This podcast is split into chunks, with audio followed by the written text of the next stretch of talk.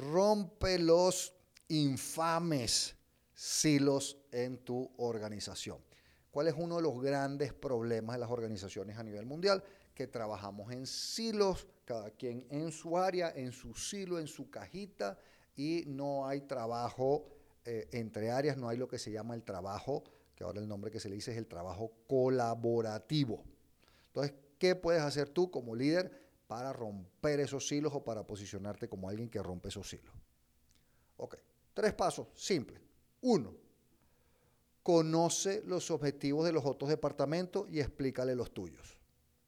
Entonces, siéntate en particular con las áreas, los departamentos que sean tus clientes o tus proveedores internos, con los dos, ¿ok? Hazlo, yo te recomendaría trimestralmente. Explícale tus objetivos, explícale las acciones que tú estás tomando, tus indicadores, un poquito tu plan.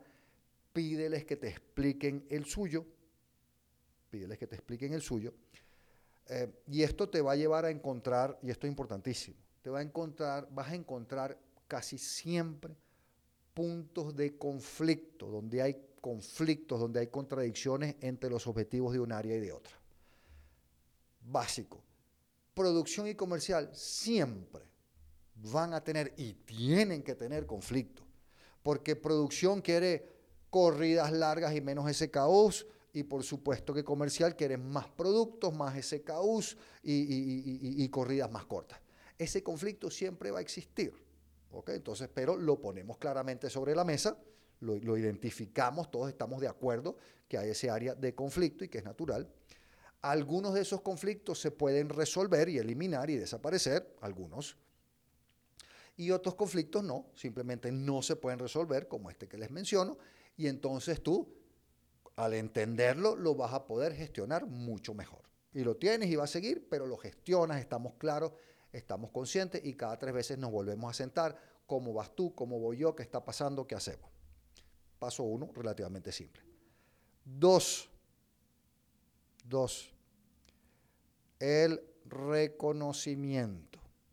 El reconocimiento, reconocer a las personas que están haciendo bien el trabajo. Eh, hay pocas herramientas más poderosas que el reconocimiento y que tienen cero costo. Entonces les voy a dar eh, un ejemplo concreto para que veas.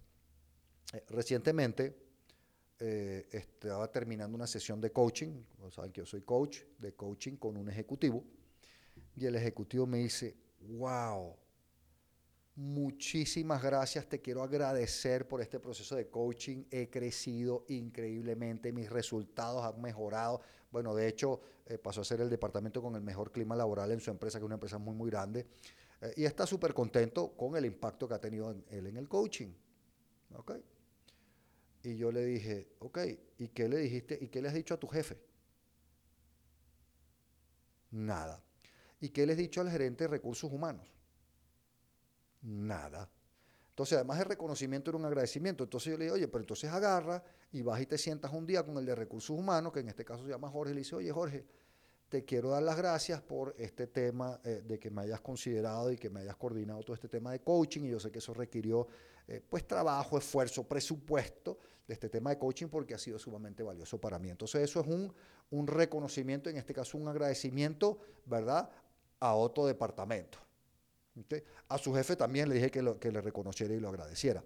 Pero recuerda que tú tienes proveedores y clientes internos y si tú puedes salirte de tu silo a la hora de hacer reconocimientos y agradecimientos y hacerlo con tus clientes o tus proveedores internos, también se van a romper los hilos mucho más fácil, mucho más rápido.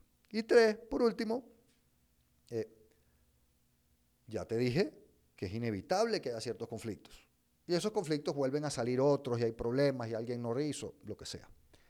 Atiende rápidamente cualquier conflicto. Eh, cuando uno ve un conflicto y no lo atiende, ¿qué pasa con el conflicto? Ustedes lo saben. El conflicto crece, se va haciendo más grande, más grande, más grande, eh, y se va haciendo más difícil de resolver. Y aún así muchas personas preferimos o prefieren eh, esperar y, creer que el conflicto se va a calmar, se va a resolver solo, y, evitamos el conflicto y, y al final es mucho más complicado. Entonces, cuando identifiques que hay conflictos, bríncales encima cuanto antes y resuélvelos. Por supuesto, tenemos metodología de resolución de conflictos y todo eso, pero resuelve esos conflictos tan rápido como sea posible. Así que te dejo tres tips bastante simples para que rompas los signos en la organización y por supuesto esto te posiciona a ti como un team player, ¿verdad? Como un jugador de equipo de verdad, ¿verdad? Eh, como un verdadero líder y también no solo vas a tener mejores resultados, sino que vas a aumentar sustancialmente tus posibilidades de promoción hacia arriba.